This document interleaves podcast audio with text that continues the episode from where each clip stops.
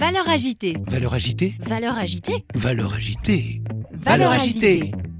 Bonjour et bienvenue sur Valeur agitée, votre premier podcast pratico-pratique pour mieux vivre au travail. Chaque semaine avec mes invités, nous croisons nos regards sur les valeurs de ce nouveau monde et partageons nos secrets pour gagner en efficacité et sérénité professionnelle. DG, DRH, manager, vous avez des enjeux de transformation ou tout simplement souhaitez être plus performant et plus épanoui dans votre vie professionnelle Alors ce podcast est fait pour vous. Je suis Magali Auger, DRH et DG depuis 20 ans et coach professionnel certifié. Curieux d'en savoir plus? Demandez-moi en contact sur LinkedIn et rendez-vous sur vos plateformes préférées. La santé mentale des Français est pas bonne du tout, notamment en situation de travail. Et pourtant, on n'a jamais autant parlé de bien-être. C'est peut-être pour ça qu'on en parle beaucoup. C'est parce qu'on l'appelle tous de nos voeux et qu'il nous semble très éloigné. Bonjour et bienvenue sur ce nouvel épisode de Valeurs agitées. Aujourd'hui, j'accueille à mon micro un expert de la qualité de vie au travail. Il est psychologue du travail. Il œuvre depuis 17 ans pour la promotion de la qualité de vie au travail et la prévention des risques psychosociaux en entreprise. Il est auteur de plusieurs ouvrages sur la santé mentale et le burn-out et il écrit également des articles pour Psychologie Magazine. Et l'émission Zone interdite vient de le choisir comme expert sur le télétravail et ses effets. Et il est à mon micro aujourd'hui avec nous. Il s'agit d'Adrien Chignard, psychologue du travail et des organisations, et il va nous parler de l'état de la santé mentale aujourd'hui des salariés en entreprise. C'est un homme passionné et passionnant. Je ne vous en dis pas plus, je vous invite à le découvrir et je vous souhaite une très belle écoute.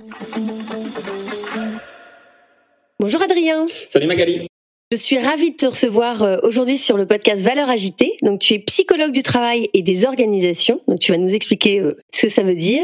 Tu es également spécialisé dans la prévention du stress et des risques psychosociaux au travail et depuis plus de 16 ans, tu accompagnes les plus grandes entreprises euh, en France et j'imagine à l'international dans ces domaines-là. Et tu es également auteur, conférencier et enseignant dans trois universités. Et peut-être que certains t'ont déjà croisé, soit à travers tes articles sur euh, Psychologie Magazine, en tout cas c'est comme ça que je t'ai euh, découvert, ou euh, peut-être qu'ils ont également eu le plaisir de découvrir tes deux ouvrages parus en 2022 qui s'intitulent Burnout et Bien dans son job. Donc je te remercie beaucoup d'avoir euh, accepté ma proposition euh, pour euh, échanger sur Valeurs agitées. je sais que tu mets un point d'honneur à rendre ton savoir accessible au plus grand nombre et donc c'est bien dans cet état d'esprit que tu me fais l'honneur de venir à mon micro pour partager ton regard sur le monde du travail et partager tes conseils aussi pour mieux vivre au travail. Pour démarrer, je vais te poser une première question. Quand je te dis valeurs agitées, à quoi tu penses? Bah, Je pense à valeur partagée. Euh, moi, je suis un grand fan, on va dire, de la question des risques psychosociaux au travail, mais surtout la question de comment on peut vivre ensemble et comment on peut faire ensemble que euh, on est des liens qui nous qui nous libèrent. Tu sais, il y a deux types de liens. On pense souvent aux menottes, hein, ces liens qui nous enferment, mais on a aussi des liens qui nous libèrent. Ce sont les liens sociaux.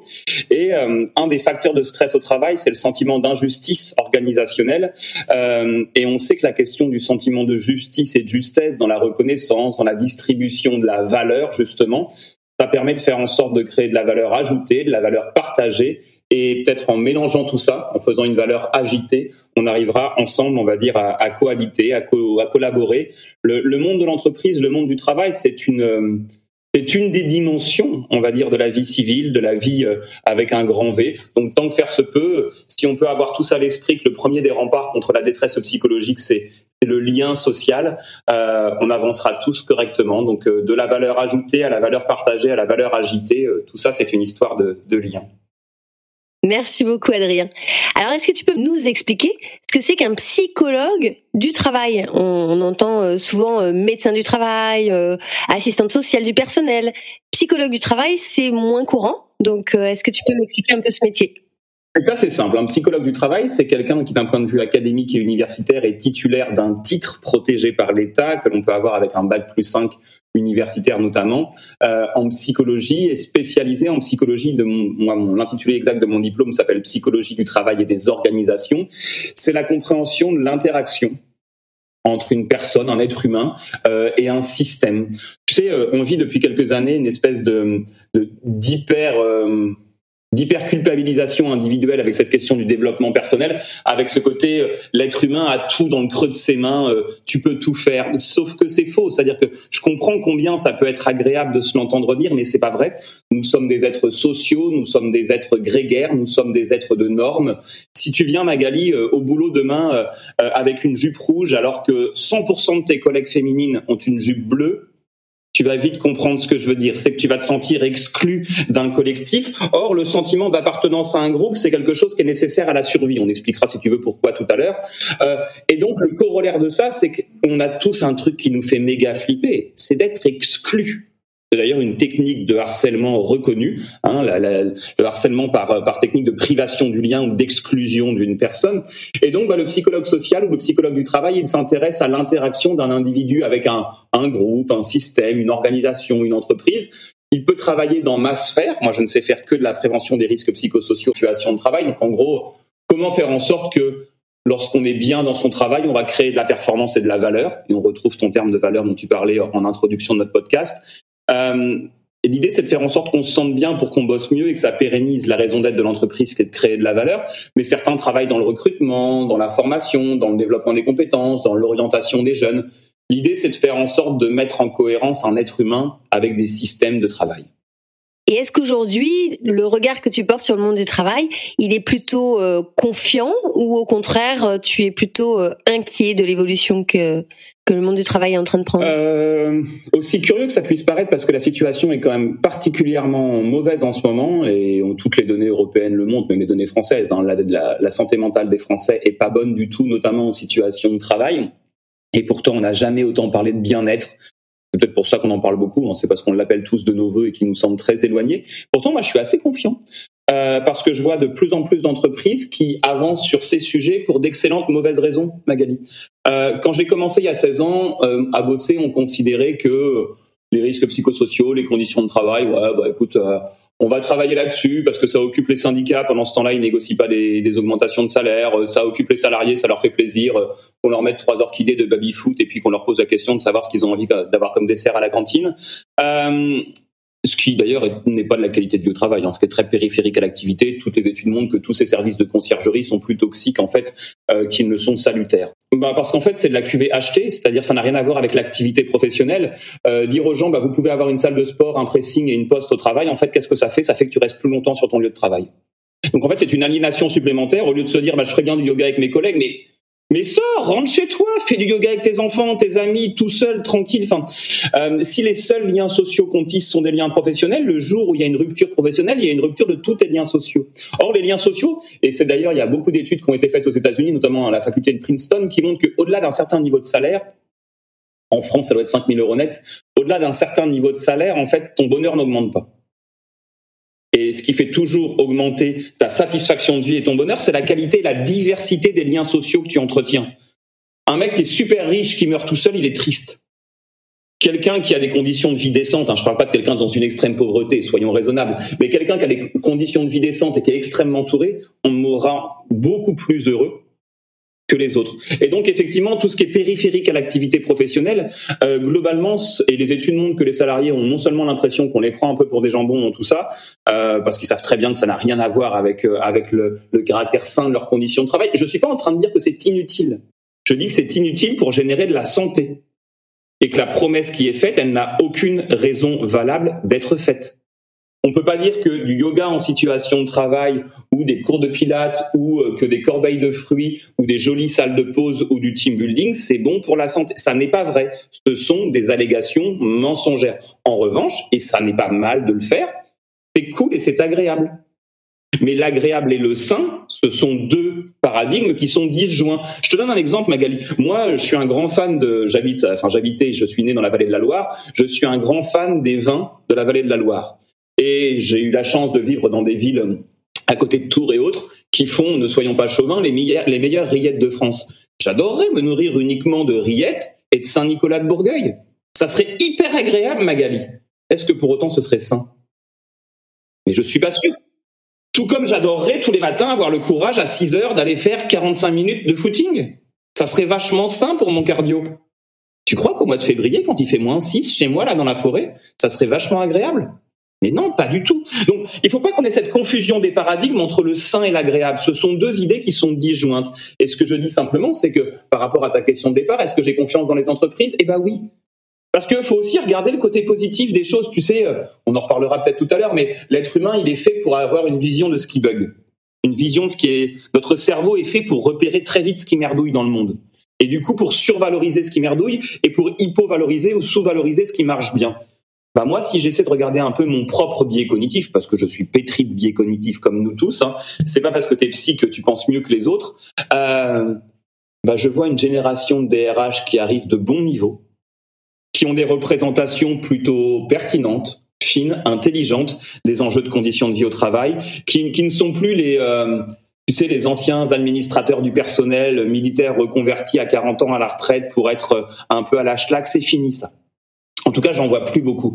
Et je vois les entreprises, quand je parle d'excellentes mauvaises nouvelles, qui ont compris pour la plupart de mes clients, alors j'ai un biais, hein, parce que les gens qui m'appellent, forcément, ils sont intéressés par ces sujets-là, et en tout cas pour la plupart. Mais je vois que les entreprises y vont parce qu'elles ont compris qu'il fallait arrêter d'enchanter le travail. Parce qu'elles ont compris qu'il fallait instrumentaliser les risques psychosociaux pour en faire un outil au service de la performance des entreprises. Pour une raison simple, Magali. Enfin, la santé, c'est bon pour le business et je demande pas à ce qu'on me croit sur parole. Va bosser avec 42 fièvres et une jambe dans le plâtre. Tu vas voir que tu vas être vachement moins productive et performante. Donc la santé, c'est un des moyens au service de la création de valeur. Mais la création de valeur, c'est la seule, c'est la seule raison d'être d'une entreprise. On est là pour créer de la valeur dans une boîte. Et donc, on a inféodé la santé à la création de valeur, et donc on a fait de la santé au travail un outil au service de la performance. Mais qu'est-ce que c'est qu'un outil si ce n'est quelque chose qui se définit par son utilité? Un outil inutile, bah, par, par essence, c'est pas un outil. Donc si on fait de la santé au travail quelque chose qui est utile, bah, ça veut dire qu'on va le prendre au sérieux. Et je vais parler de façon beaucoup plus triviale. Depuis, euh, moi je dirais un an et que la Covid-19 commence à être à peu près maîtrisée, moi mes clients me disent, mais si on ne fait pas des vraies actions, pas des actions cosmétiques, mais des vraies actions QVCT, QVT, RPS, en fait, les gens se barrent ailleurs, là où les conditions de vie au travail sont meilleures. Et là, l'attractivité, la rétention de ce qu'on appelle les talents aujourd'hui, c'est-à-dire des meilleurs, c'est un sacré enjeu quand même de compétitivité. Hein.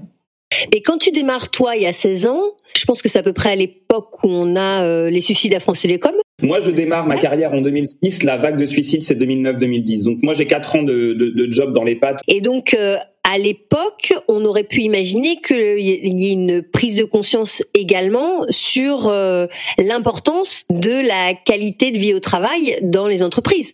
Or, c'est pas à l'époque que ça se développe, on en parle plus aujourd'hui que qu'il y a y a 20 ans quand même. En fait, il y a une histoire de tout ça. C'est qu'à l'époque, on parle des risques psychosociaux parce que quand tu as une vague de suicides chez France Télécom et chez Renault, on sait pas de la QVT, hein, on se parle des risques psychosociaux. Parce que les risques les risques psychosociaux, c'est une dimension scientifique là où la QVT est une dimension politique. La QVT, c'est un peu de ripollinage des RPS parce qu'on a voulu rajouter du glucose ou du sucre parce que RPS ça faisait peur à tout le monde. C'est la raison pour laquelle on trouve aujourd'hui des problématiques de dialogue social dans certaines entreprises parce que on met une RCC, donc une rupture conventionnelle collective, on fait un plan de départ volontaire, un plan de sauvegarde de l'emploi. En gros, on licencie des gens et on nous demande, nous, comment on peut faire de la QVT dans tout ça? Mais on ne peut pas faire de la QVT quand on est en train de licencier un tiers du personnel d'une entreprise. En revanche, on peut faire de la prévention des risques psychosociaux. À l'époque, on parlait de prévention des RPS. Aujourd'hui, on parle de QVT. Une fois que tu es dans la lumière, ce qui reste de la QVT, c'est de la prévention des RPS, sauf que politiquement, c'est plus agréable à entendre. Euh, et on a on a pris conscience de l'importance du sujet, mais tu sais, savoir, ça n'est pas la même chose que savoir faire. Là encore, regarde avec le réchauffement climatique. je veux dire, personne ne peut aujourd'hui être surpris de découvrir que on va dans le mur, climatiquement parlant. Euh, souviens-toi du discours de Chirac, hein, euh, qui disait notre maison brûle. Mais ce discours, il date pas d'il de 2009. Hein, c'est vachement, il y a vachement plus longtemps. Et pour autant, est-ce que tu as l'impression qu'on a été très agissant sur le sujet? Bah, Il ne s'agit pas, il ne suffit pas de savoir pour faire.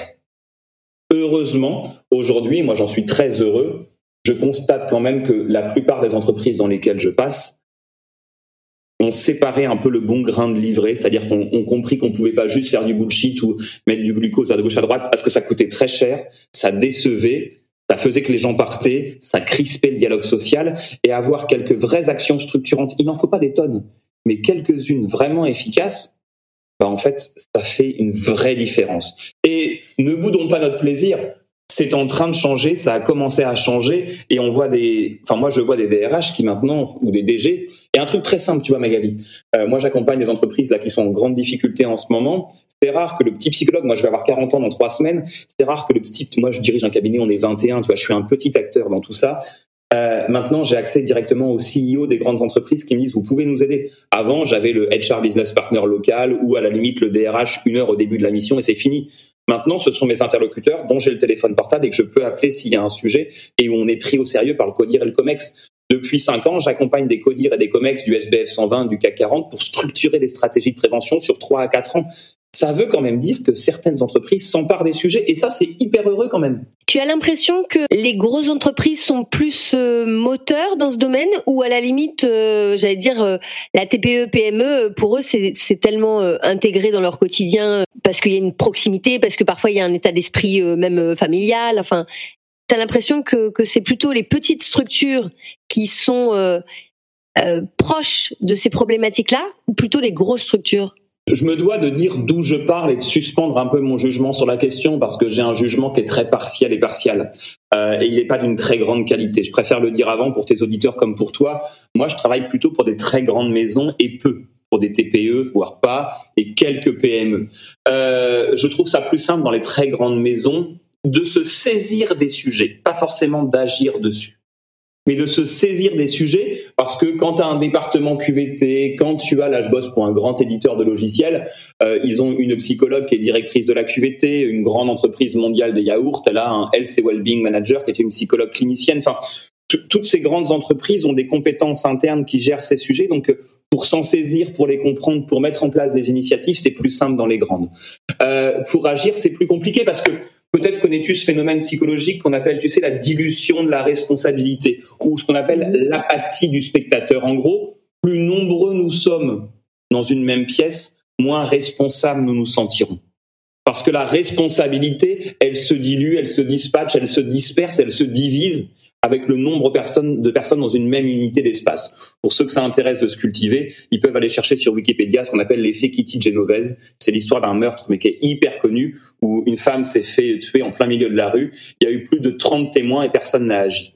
Euh, et c'est un des phénomènes de psychologie sociale très connus. Eh bien, euh, dans les petites entreprises, c'est plus facile d'agir, mais pour agir, il faut déjà être conscient et lucide sur les sujets, et c'est parfois plus compliqué d'avoir tout ça. Le caractère familial est rarement une très bonne nouvelle d'un point de vue managérial. Hein. Oui, mais par contre, il peut y avoir une proximité, c'est-à-dire que dans une grosse structure, le DG ne connaît pas euh, l'ensemble de ses salariés et entre guillemets, il peut même euh, euh, avoir une vision un peu déshumanisée de ses salariés, de ses collaborateurs. Là où dans une petite structure, on peut pas faire comme si de rien n'était. On se croise tous les jours, on se, on se connaît depuis longtemps ça ne veut pas dire qu'ils sont mieux traités, mais euh, il peut y avoir une, humanisation un peu plus forte. Je pense qu'il y a un biais dans ton raisonnement. Parce que je pense que tu fais un raccourci trop rapide. Euh, c'est aucune offense, hein, on discute, hein, mais euh, qu'il y ait de la proximité, qui est ton constat de départ, en disant si on est moins nombreux et qu'il y a moins d'échelons hiérarchiques, il y a davantage de proximité entre le haut et le bas que tu veux me dire que est-ce que la proximité veut dire que euh, on prend soin de l'autre C'est ça? La question c'est la proximité suffit-elle au caractère sain et bienveillant des relations interpersonnelles? Il y a des proximités toxiques, regarde ne serait-ce que dans la vie de couple. Regarde le nombre de féminicides, regarde le nombre de violences domestiques. On peut être proche et se faire du mal. Donc la proximité relationnelle à elle seule ne suffit pas à humaniser les rapports humains. Oui, oui, c'est vrai que et euh, moi une, une connaissance euh, peut-être euh, déformée effectivement par rapport aux TPE PME, par rapport aux vraiment toutes petites structures où ils vont avoir été dans une logique un peu de compagnonnage ou de transmission des connaissances avec leurs apprentis, etc. Et c'est vrai que dire qu'ils sont mieux traités. Si on prend quelque chose d'extrêmement concret, qui est le secteur de l'hôtellerie-restauration, ce sont quand même beaucoup des TPE des entreprises de moins de 10 personnes. Euh, euh, parfois, tu peux avoir 15 personnes dans l'hôtellerie, 20. Enfin, je parle pas des grandes chaînes à corps et tout ça, mais euh, dans les brasseries, dans les restos, dans les petits hôtels. Euh, bah, je sais pas si tu es déjà allé faire un tour dans la restauration ou si tu as déjà lu les études dans la restauration, mais je suis pas certain, c'est une façon délicate de dire que je pense exactement le contraire, hein, je suis pas certain que, on va dire, le respect, la considération, le non-virilisme dans les rapports humains soit ce qui teinte les relations. C'est un environnement dans lequel on a de l'humiliation, du harcèlement, la violence physique, verbale, symbolique, sexuelle. Euh, alors attention, je suis pas en train de dire euh, tout le monde est comme ça dans la restauration, qu'on me fasse pas dire ce que j'ai pas dit. Mais ce que je veux dire, c'est que on a dans cet environnement-là une proportion non négligeable de rapports humains délétères, alors que nous sommes sur des petits collectifs. Donc la taille du groupe n'est en soi à elle seule pas suffisamment explicative de la qualité du lien interpersonnel. C'est tout ce que je dis. Hein. Il peut y avoir des. Mmh. Moi, j'ai connu dans des petites boîtes au début de ma carrière quand j'étais à Nantes, des petites TPE de la côté de la Roche-sur-Yon et autres à l'époque où j'étais pas encore à Paris, euh, des chefs d'entreprise pour lesquels j'aurais voulu bosser. Moi, quand j'ai commencé salarié il y a 16 ans à travailler, euh, j'ai passé euh, trois ans, enfin deux ans et demi avec un avec un patron dans une toute petite boîte à l'époque où j'étais salarié. Euh, on était une petite boîte. J'ai jamais connu un patron aussi cool, aussi sympa, aussi humain, aussi formidable. Enfin, et donc euh, on a tous connu des, des personnes pour lesquelles on a envie de se lever le matin et pour lesquelles on fait l'extra mile, l'effort supplémentaire, parce que ce sont des gens qu'on apprécie. C'était dans une toute petite boîte. J'ai connu des petites boîtes super, des grandes boîtes horribles, mais j'ai aussi connu le contraire. Tout comme j'ai connu des, des PDG formidables et des syndicalistes pirates mais j'ai connu aussi des PDG voleurs et pirates et des syndicalistes euh, formidables. Enfin, moi, je suis un ancien délégué du personnel devenu patron. Et donc, comme j'ai eu les deux casquettes, je ne crois pas quelque part l'étiquette ou la taille soit en soi garante de quoi que ce soit. Et qu'est-ce qui fait que des grosses structures qui ont aujourd'hui des moyens en interne euh, fassent appel à des structures comme la tienne? Je dirais pour trois raisons. Euh, premièrement, une question d'expertise, parce que sur certains sujets, moi je fais que ça tous les jours. Moi, si tu me demandes là, sans les mains, sans notes, euh, euh, quelles sont les différentes techniques de harcèlement, quelles sont les quatre formes de justice organisationnelle, qu'est-ce qu'on fait quand on a un hyper conflit de type 4 et comment on va les caractériser, moi j'enseigne à l'université depuis 16 ans, j'écris des articles, je publie des livres, j'interviens là-dessus tous les jours, je fais des, deux conférences par semaine, comment endiguer la surcharge de travail, c'est quoi la charge mentale? Comme je fais ça tous les jours, si tu veux, c'est facile pour moi de te répondre comme ça. C'est pour ça que si on se dit la vérité, qu'on dit la vérité à nos auditeurs, on n'a pas préparé l'interview de ce matin. On est comme ça en live tous les deux et c'est ce qui la rend hyper agréable. C'est pour ça que je t'ai dit oui, parce que j'aime bien ta façon d'interagir comme ça et de prendre la balle au bon. C'est hyper agréable. Donc un, il y a une question d'expertise parce que j'ai une maîtrise des sujets mais sur une tête d'épingle. Hein, je suis pas en train de dire je suis le meilleur du tout. Moi, j'ai un bon niveau d'expertise, mais sur une toute petite tête d'épingle. C'est pour ça que je ne fais que ce sur quoi je suis capable de, de travailler. Un, l'expertise. Deux, je pense qu'il y a aussi parfois, tu sais, la notion de tiers. C'est comme dans une engueulade dans un couple. Parfois, il faut qu'il y ait un copain qui vienne ou une copine qui vienne manger à la maison pour qu'on se parle du sujet et que la présence du tiers vient réguler la violence du conflit, le caractère dogmatique ou stéréotypé de nos arguments. Bah, parfois, je suis le tiers médiateur qui vient effectivement dire ce que tout le monde sait, mais que seul moi je vais pouvoir dire et que ce sera perçu comme crédible. C'est comme ça et il faut le savoir et voilà, on est on est souvent instrumentalisé. Moi, c'est mon métier d'être instrumentalisé. Il faut en avoir conscience pour savoir jouer avec. Ça, c'est la deuxième raison. Je pense qu'il y a une troisième raison, c'est le fusible. C'est-à-dire qu'on achète aussi un prestataire comme moi euh, pour, les, pour des situations hyper complexes dans lesquelles on se, on se dit, oula, si ça part en live, on dira que c'est la faute du consultant.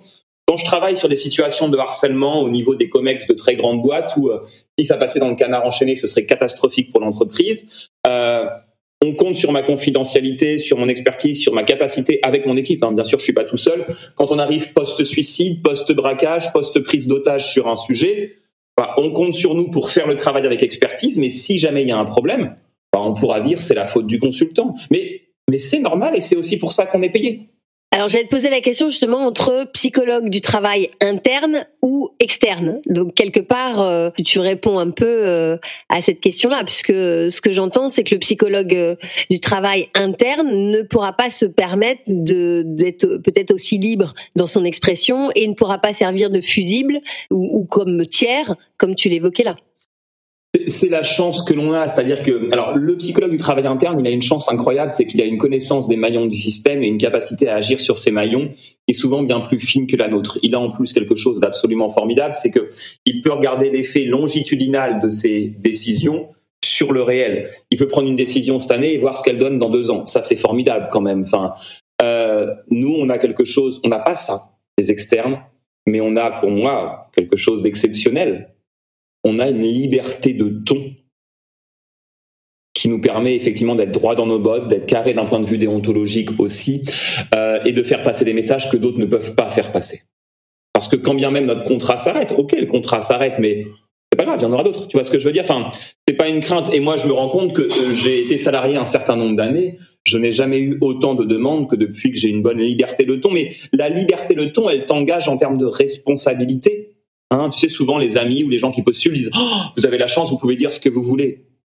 Alors oui, mais c'est parce que l'on dit ce que l'on veut que l'on doit être responsable. Tu sais, on te dit toujours un grand pouvoir implique une grande responsabilité parce que poser ces mots, caractériser les situations, accompagner les personnes, donner des conseils. Euh, moi, j'ai plus de patron au-dessus de moi. Je peux pas dire que c'est la faute de quelqu'un d'autre. Je me dois d'assumer 100% des décisions qui sont prises. Et quand on travaille dans des grandes entreprises comme pour des petites, nous avons en face de nous des êtres humains. Donc, on a une très grande liberté qui implique une responsabilité extrême qui pour nous aussi peut être stressante et parfois nous empêcher de dormir la nuit. Alors parfois on dit des consultants, oui mais en fait comme ils sont payés de toute façon ils vont dire ce que le patron veut qu'il soit dit.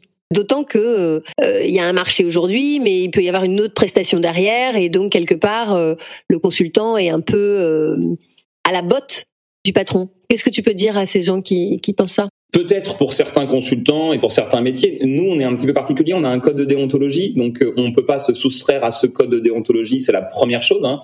Ça relève de, l'éthique professionnelle dans la façon de fonctionner.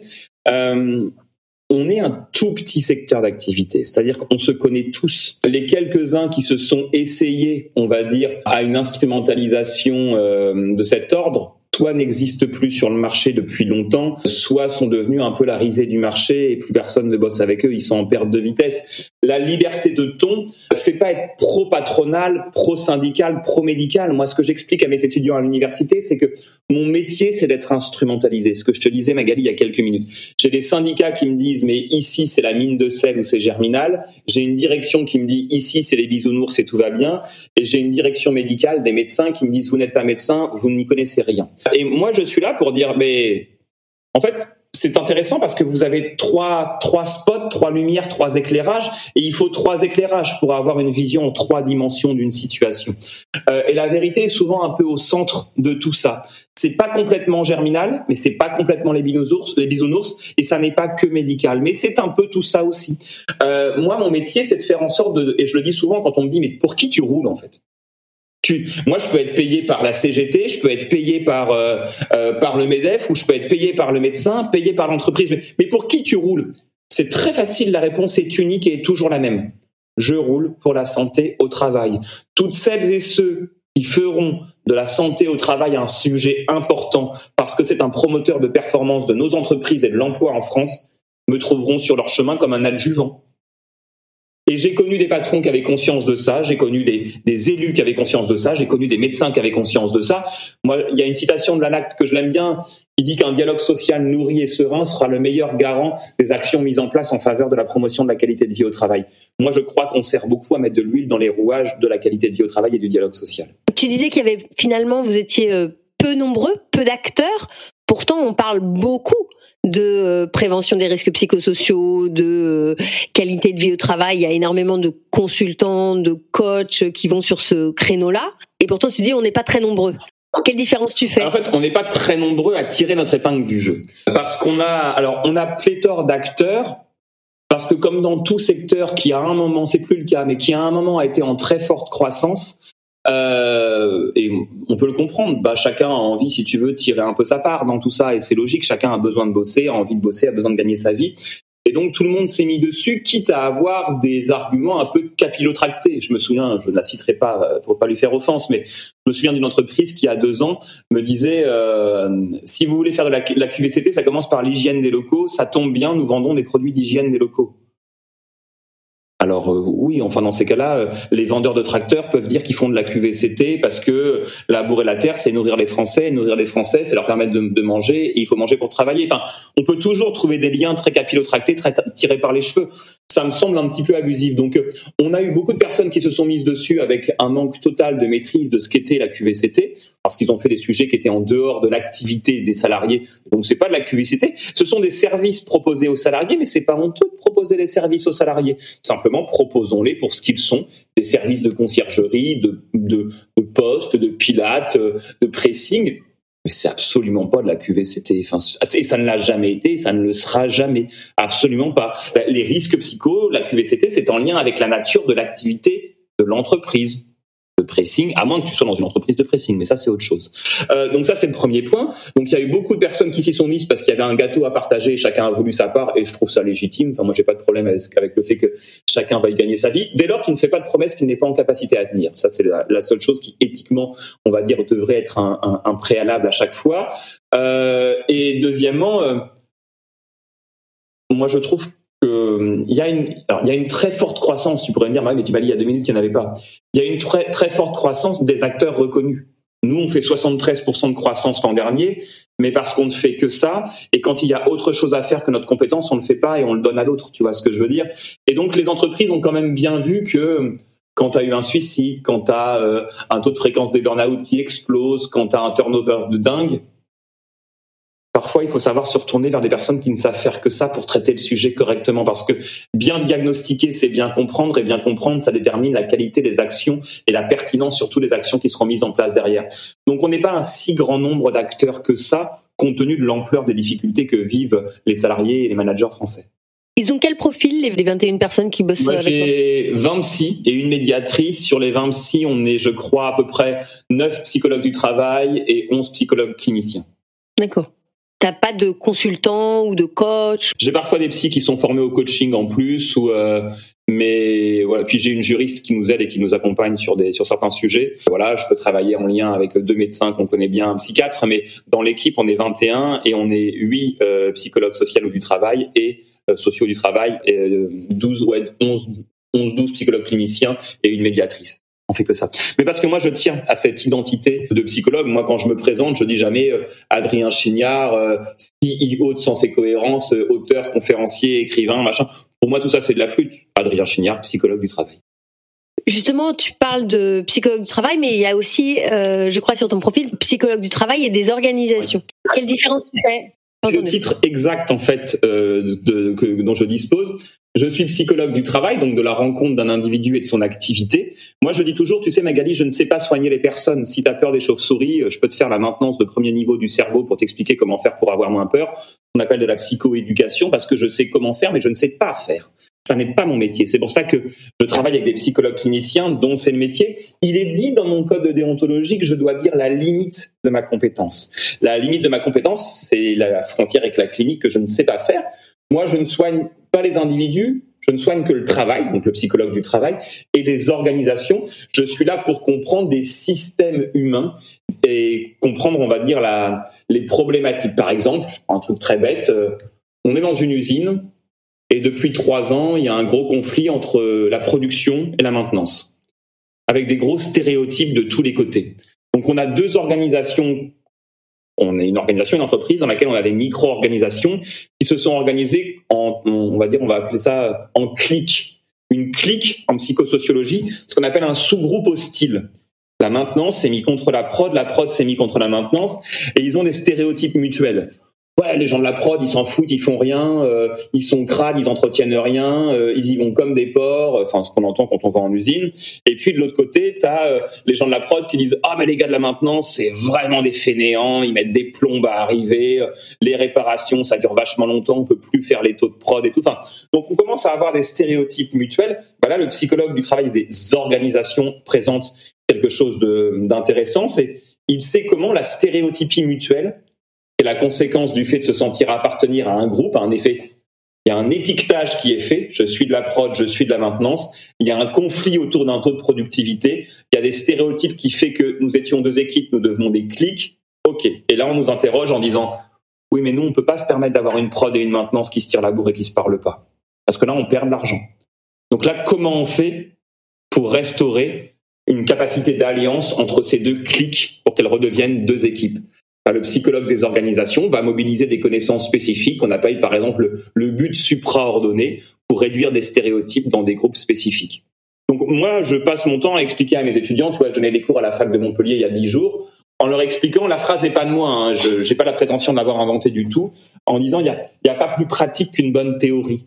C'est-à-dire comment, en ayant des connaissances théoriques spécifiques, on va pouvoir avoir une lecture plus experte des situations de travail dégradées, pour mieux savoir les améliorer. Et là, le psychologue des organisations trouve sa place. Je, je suis clair ou je suis tout seul? Non, non, c'est très clair pour moi. tu t'inquiètes Enfin oui, je m'inquiète parce que parfois je parle dans mes explications parce que moi ça me passionne, mais j'ai besoin de savoir que derrière ça, ça suit parce que sinon faut. Ouais, ouais, non, il n'y a pas de souci. Je me rendre plus, plus compréhensible.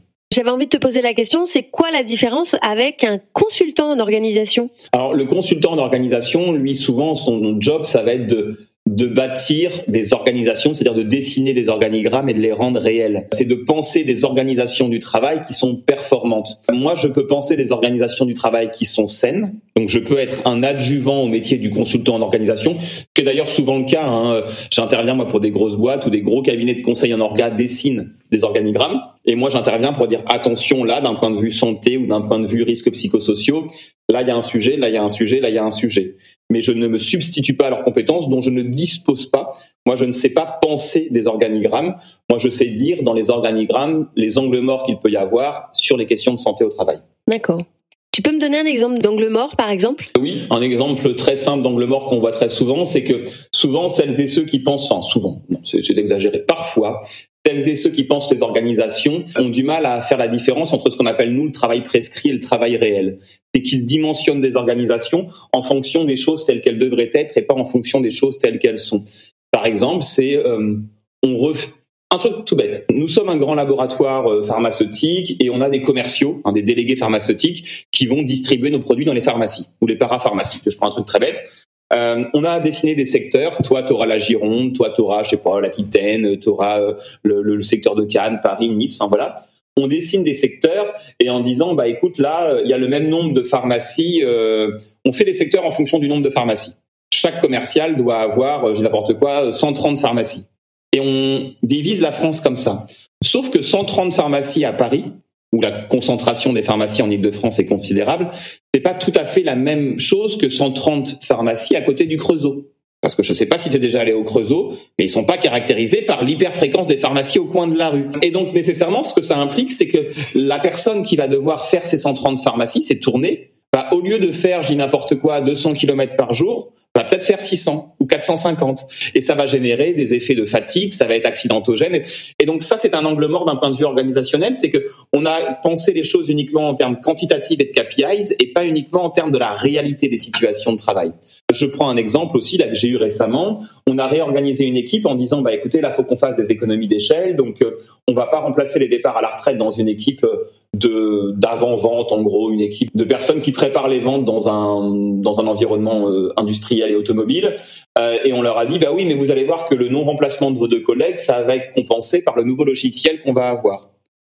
Ça, c'est un truc, c'est l'arlésienne, ça arrive tout le temps. Parce que les nouveaux logiciels, on les attend toujours comme le Messie, hein, le logiciel providentiel. Alors moi, ce que je vois, encore une fois, ça n'est pas parole d'évangile, hein, mais moi, ce que je vois, c'est que les nouveaux logiciels, ils arrivent toujours en retard. Ah, ça doit arriver en octobre. Bon, finalement, ça arrivera en mars. Ah oui, ok, donc six mois plus tard.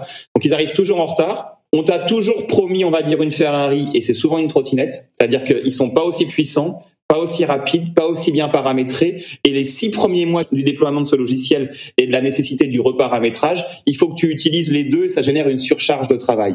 Et moi, mon angle mort, c'est de dire, attendez, si vous faites le pari de l'efficacité immédiate du nouveau logiciel, là, il y a un angle mort. Parce que, mais ça, c'est quelque chose qu'on voit beaucoup, moi, je trouve, depuis une quinzaine d'années, c'est qu'on considère les aléas comme étant exceptionnels. Or, les aléas, enfin, considérer les aléas comme étant exceptionnels, c'est comme s'attendre à ce que la vie soit constamment heureuse. Du coup, dès que tu as un pépin, tu fonds en larmes.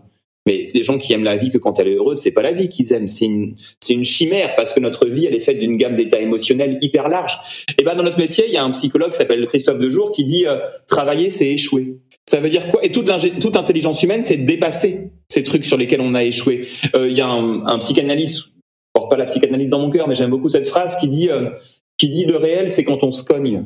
Bah ouais, ça devait marcher, pourtant ça n'a pas marché. Les aléas, c'est pas l'exception, les aléas, c'est la norme. Et donc penser des organisations sur la base de situations dans lesquelles il n'y a pas d'aléas, où en gros ça va rouler, ça va le faire, c'est de la pensée magique, délétère et toxique. Parce que dès qu'il y a un aléa, tu te retrouves à bosser le soir et le week-end. Et ça, c'est pas normal. Oui, c'est-à-dire que les entreprises prennent pas forcément la, la précaution euh, nécessaire au cas où, à un moment donné, ça se passe pas bien, quoi. Bah. et donc, on va plutôt euh, serrer les dents pour essayer de compenser, alors qu'on aurait pu le prévoir euh, d'ores et déjà dès le départ. Exactement. Et intégrer les aléas dans le quotidien, c'est aussi ce qui fait qu'on est dans une logique durable de l'effort. Parce que l'effort ne se pense qu'au travers d'une dimension de temps. Tu peux faire un effort sur un marathon, tu peux pas enchaîner quatre marathons, Magali. Même le plus fort des Ironman, il fait pas ça. Et donc effectivement, puisque l'effort se caractérise par une limite dans le temps, eh ben, si on intègre les aléas, on se dit, OK, de temps en temps, il y a un petit coup de collier à mettre, mais c'est pas grave, c'est intégré.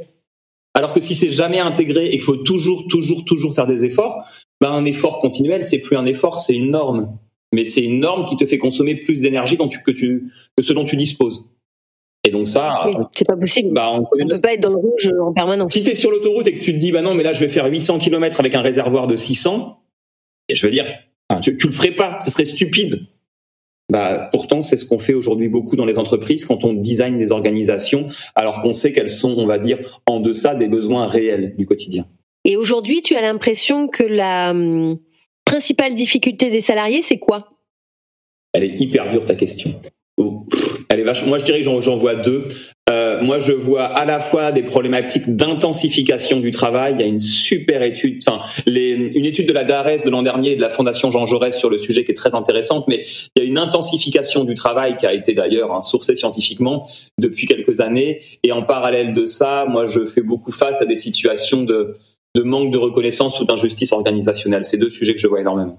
On parle beaucoup de la perte de sens. Est-ce que ça, c'est, euh, c'est entre guillemets, tu trouves que c'est avéré ou est-ce que c'est un peu euh, l'effet de mode, notamment depuis le Covid? Oui, alors euh, oui, alors il y a plusieurs choses. Un, il y a eu l'effet un peu, tu sais, il y a eu un effet bulle.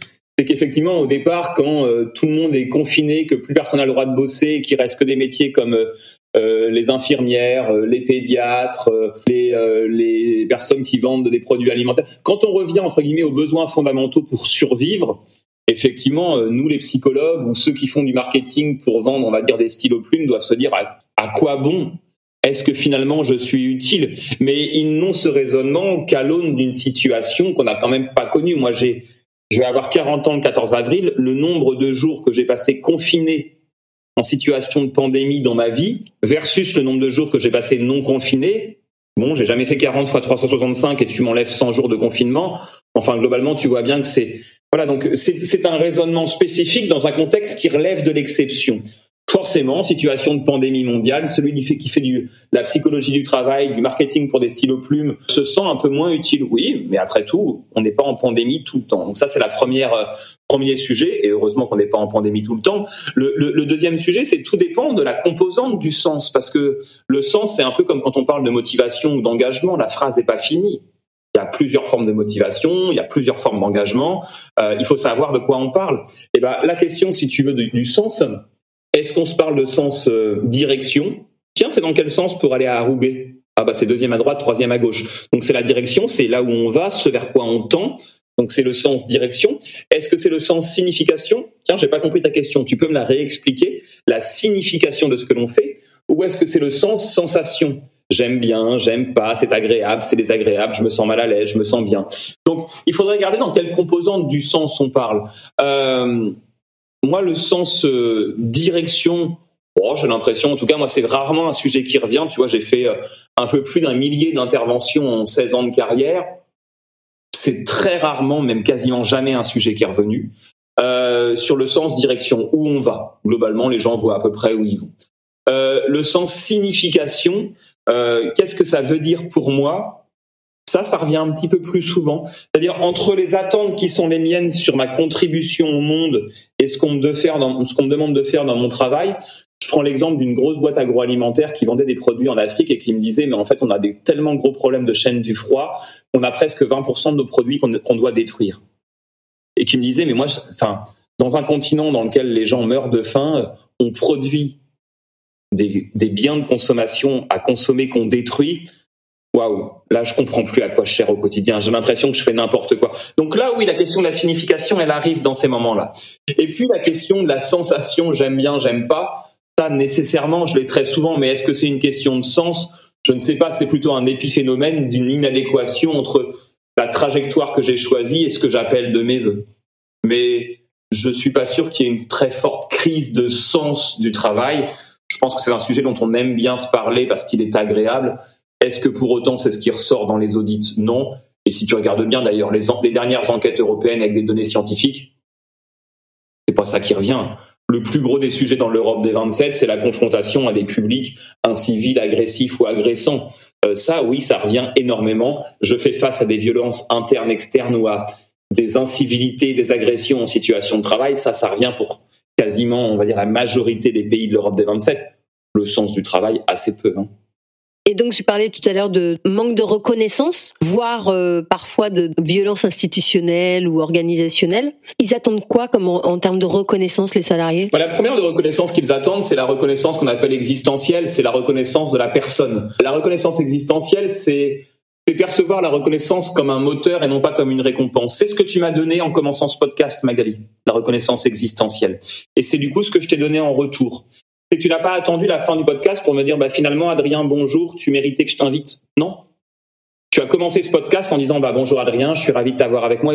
Tu m'as souri, tu m'as regardé dans les yeux, même si nos auditeurs ne pourront pas le voir. Ça, moi je vois que ton regard était euh, entre guillemets agréable et bienveillant euh, et que tu m'as accueilli avec euh, avec de la chaleur dans ta façon de fonctionner. La reconnaissance existentielle, c'est deux choses. Premièrement, c'est considérer l'autre comme une personne et le reconnaître comme une personne, c'est-à-dire différencier le respect et l'estime. Le respect, c'est ce que je te dois en tant qu'être humain, quels que soient tes comportements. C'est la politesse, la considération, que tu te conduises bien ou mal, je me conduirai avec toi avec respect. Ce qui est d'ailleurs un truc que mes étudiants parfois ont du mal à comprendre. Quand je leur dis bah oui là euh, euh, j'ai dû m'entretenir, moi j'ai fait, euh, je prends des exemples, j'ai dû m'entretenir avec quelqu'un qui était un agresseur sexuel au travail. J'ai dû lui restituer mes résultats. J'ai dû m'entretenir avec euh, un type de 58 ans qui mettait régulièrement euh, la main dans le soutien-gorge d'une stagiaire dans l'ascenseur parce qu'il trouvait ça drôle et il trouvait que les filles de 18 ans avaient perdu leur sens de l'humour. On voit la composante d'agression sexuelle que ça représente. Et on me dit, mais vous lui avez pas mis un coup de boule? Je dis, alors un, je suis psychologue, je suis pas redresseur de tort. Et deux, que pourrais-je dire à quelqu'un que j'agresse en retour quant au caractère agressant de son comportement inapproprié. Ça, c'est la différence entre le respect et l'estime. Même la pire des ordures d'un point de vue comportemental reste un être humain. Et donc, effectivement, la reconnaissance existentielle, c'est la première chose qu'attendent les salariés, c'est qu'on différencie le respect de l'estime. L'estime, c'est différent. L'estime, c'est si je te vois tout à l'heure, Magali, voler la sucette d'un enfant dans la rue, je vais venir te voir sans t'insulter, sans te molester, sans te cracher au visage, ni te faire une clé de bras. Mais je vais te dire, Madame Auger, quand vous avez volé la sucette de ce petit garçon dans la rue, bah, ce comportement-là, c'est minable, Madame Auger. Je vais différencier un jugement de valeur sur un comportement d'un jugement de valeur sur une personne. La reconnaissance existentielle, c'est pouvoir continuer de respecter les salariés même quand on n'est pas content de leur travail. C'est savoir leur donner de la politesse, de la considération avant même qu'ils aient commencé à lever le petit doigt, parce que ça, ça n'est jamais négociable. C'est la première des choses qu'on attend en situation de travail, mais en situation de vie globalement. Et puis la deuxième des choses qu'on attend dans la reconnaissance existentielle, et ça, si tu savais comme je l'entends dans les audits, c'est ce qu'on va appeler la différence entre la participation, enfin, ça s'appelle en risque psychosociaux la participation à la prise de décision. C'est la différence entre la participation à la prise de décision et la participation à des décisions déjà prises. Ou en gros, on te dit, bah écoutez Magali, euh, quelle couleur vous voudriez pour votre chaise de bureau en sachant qu'on vous en a déjà commandé une rouge Oui, bah c'est pas la peine de me poser la question parce que c'est une consultation purement formelle. Vous avez lu dans un book de management qu'il me fallait me poser la question, mais globalement, ça sert à rien parce que vous avez déjà la réponse. Et ça, c'est quelque chose qui est extrêmement attendu de la part des salariés, qui est effectivement, est-ce qu'on pourrait m'impliquer un peu plus dans les décisions du quotidien? Ça, c'est la première forme de reconnaissance que j'entends très souvent en termes d'attente. Et on entend euh, beaucoup de reconnaissance, enfin une vraie attente de reconnaissance, on va dire, de ce qu'on appelle la reconnaissance ou le jugement de beauté. Le jugement de beauté, c'est de savoir reconnaître la beauté du geste. Savoir reconnaître, c'est un comportement, euh, enfin, c'est un regard, un feedback qualitatif porté sur la qualité du travail d'autrui, quel que soit le résultat. Mais c'est dire, bah, Magali, ta façon de mener sur ces interviews, elle est très agréable parce que tu mets très habilement en mots le contenu que tu as pensé. Je me suis senti à l'aise, considéré. Il y a de la délicatesse dans ton propos et ta façon de relancer. Quand tu fais tes interviews, tu les fais joliment. C'est du beau travail. C'est reconnaître quelque part euh, la, la qualité dans l'exécution d'une compétence. C'est reconnaître la personne derrière l'artisan. C'est reconnaître qu'on met toujours de l'identité. Enfin, que tout projet, tout produit, qu'à chaque fois qu'on travaille, on met de nous dans ce que l'on fait, que tout projet, tout produit, il engage notre identité. Et qu'à chaque fois que tu travailles bien, ça met en lumière les qualités, on va dire, personnelles qui sont belles, qui sont les tiennes. Et reconnaître la beauté du geste, la beauté dans l'exécution, c'est quelque chose qui est très bon pour la motivation, la performance et la santé. Tout à l'heure, tu parlais de participation des salariés aux, décisions. souvent on est sur une participation des salariés aux décisions purement opérationnelles et j'allais dire dans, dans, un contexte souvent très limité. Est-ce que tu penses que les salariés devraient participer aux décisions plus stratégiques et j'allais dire avoir plus d'autonomie, plus de capacité de prise d'initiative euh, au-delà de postes de travail. Hein, je, je, voulais dire vraiment de manière euh, plus large. Il y a deux choses. Euh, premièrement, est-ce que les salariés devraient avoir, on va dire, une participation à la stratégie? Une participation au sens d'une contribution Je pense que oui, bien entendu, mais, mais ne mélangeons pas tout. C'est-à-dire que tout dépend de la nature et de la forme juridique. Quand tu es une SCOP, c'est pas la même chose qu'une SARL. Dans une SARL, c'est pas un salarié égal une voix.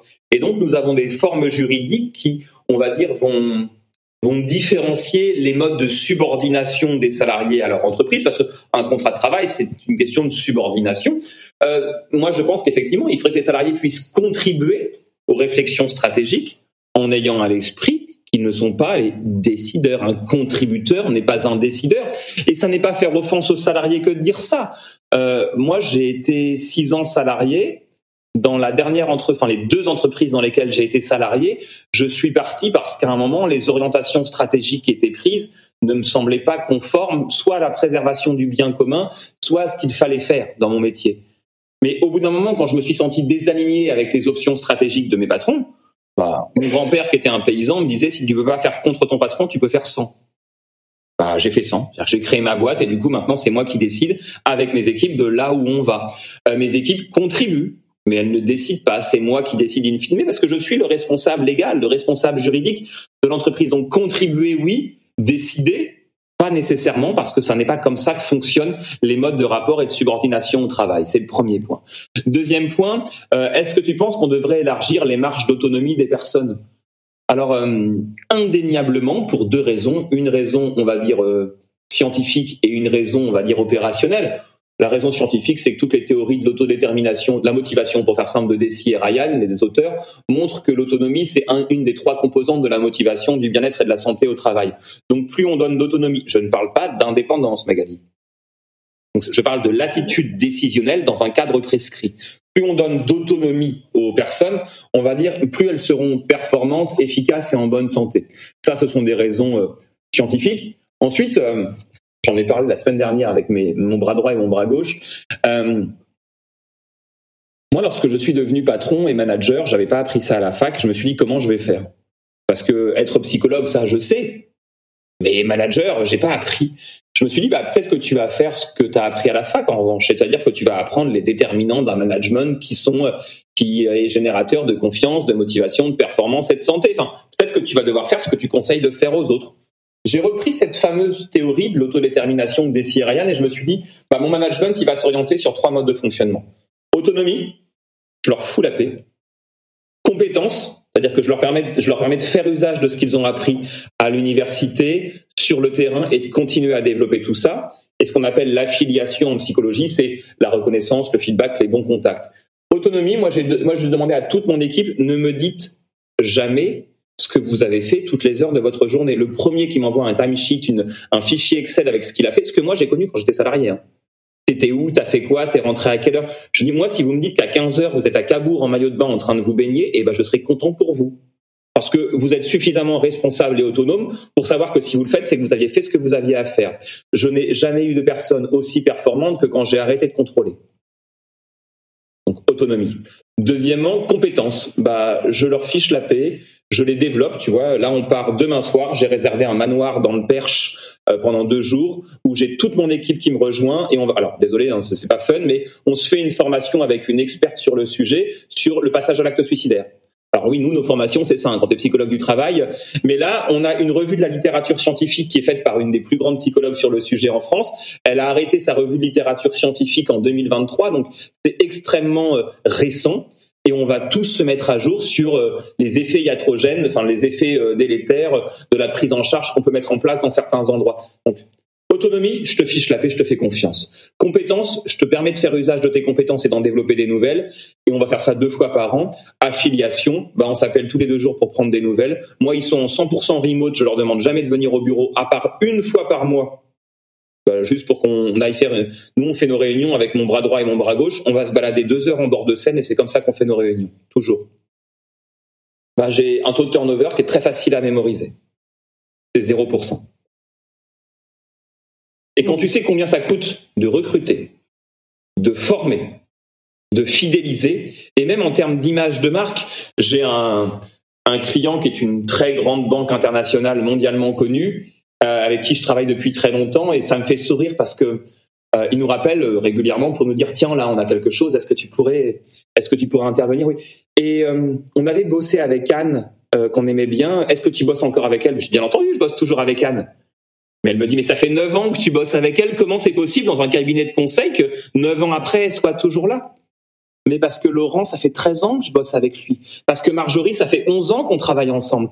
Parce que Jeanne, ça fait 14 ans que c'est ma collègue. Parce qu'en fait, bizarrement, Magali, quand tu considères les gens avec autonomie, compétence, affiliation, ils restent.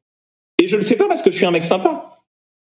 Je le fais parce que je suis quelqu'un d'intéressé. Je suis un chef d'entreprise qui a tout intérêt, d'un point de vue de sa performance business, à avoir des gens fidèles. Alors, qu'est-ce qui fait que toutes les entreprises, tous les managers n'ont pas cette euh, approche-là, puisque c'est dans l'intérêt de n'importe quelle entreprise de fidéliser euh, son personnel, de faire en sorte qu'il aille mieux, qu'il soit en bonne santé. Euh.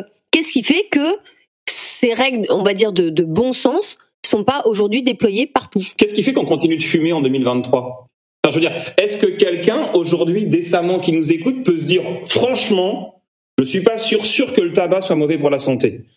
À part d'être une mauvaise foi crasse, et dans ces cas-là, c'est pas possible d'entamer le débat. On a un nombre de fumeurs qui est conséquent, et pour autant, on sait très bien que c'est un des premiers motifs de décès par cancer du poumon. Donc, c'est pas parce que tu sais c'est bon que tu vas changer.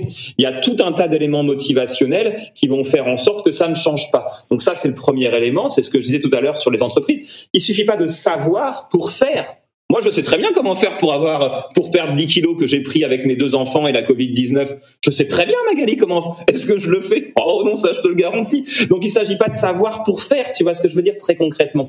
Et deux, parce qu'on a encore des représentations stéréotypées qui sont partagés dans la société française sur ces sujets-là. Quand, tu vois, Magali, qu'on est en 2023, qu'on nous parle encore pour la motivation de la pyramide de Maslow, qu'on nous, parle encore pour la personnalité du MBTI ou du disque, qu'on nous parle encore pour gérer les changements de la courbe du deuil, qu'on nous parle encore de la génération X ou de la génération Y et du management intergénérationnel. Ces quatre éléments dont je parle là sont quatre éléments qui scientifiquement n'ont aucune valeur, aucune, zéro. Ce ne sont que du prêt à penser et ça a été démystifié par la science il y a longtemps. C'est comme si tu me disais, ouais, alors moi je pense, Adrien, que quand on a une bonne grippe, ce qui serait bien, c'est de faire des saignées avec des sangsues. Je te dirais, hé Magali, je veux pas te faire offense, mais tu sais, depuis le XVIIe siècle, il y a quand même deux, trois trucs qui ont évolué. Si tu me disais, moi je suis contre les frigos, je pense qu'il faut euh, conserver effectivement ces aliments dans la saumure, à l'extérieur, dans des jars je dirais, donc ça va être galère de manger chez toi. Enfin, en fait, l'idée, c'est de se dire que on a des connaissances scientifiques qui évoluent sur les sujets et, et pour tout un tas de bonnes ou de mauvaises raisons, elles ne sont pas toujours à jour et on continue à perpétuer des systèmes dysfonctionnels, tout simplement parce qu'on a toujours fait comme ça. C'est une règle qu'on connaît tous et qu'on a toujours, enfin qu'on utilise tous, c'est la règle des 5 C. Et au travail, on la connaît tous, la règle des 5 C. C'est quoi? C'est c'est con, c'est comme ça. Et sa règle-là, désolé, elle n'est pas très élégante et euh, le propos n'est pas très joli, mais on fait ça parce qu'on a toujours fait comme ça. Et modifier nos habitudes, ce sont des sujets qui sont difficiles.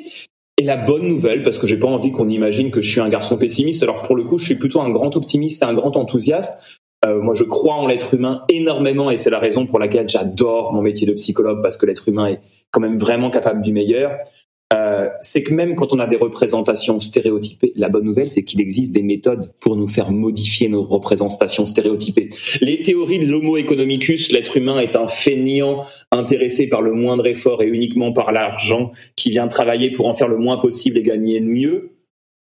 En fait, ça fait à peu près maintenant 40 ans presque 50 qu'elles ont été complètement débunkées et qu'on sait que ces représentations-là, elles détruisent de la valeur et que l'homo economicus peut laisser la place à d'autres représentations de l'être humain qui sont bien plus créatrices de valeur.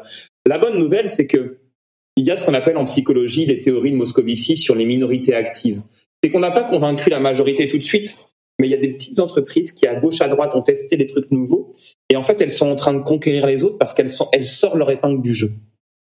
Et on le voit aujourd'hui, même les grandes entreprises qui sur le télétravail, tu vois, elles ont ces grandes entreprises qui ont compris que le télétravail aujourd'hui c'était plus un choix en fait que tu étais obligé de mettre ça en place. Ben, je parle pas de celles et ceux qui sont sur des lignes de production qui font de la compote. Bien sûr, tu n'installes pas une ligne de production dans ton jardin. Mais pour les métiers pour lesquels c'est accessible, euh, c'est plus un choix. Les entreprises qui n'en proposent pas, elles, perdent des candidats.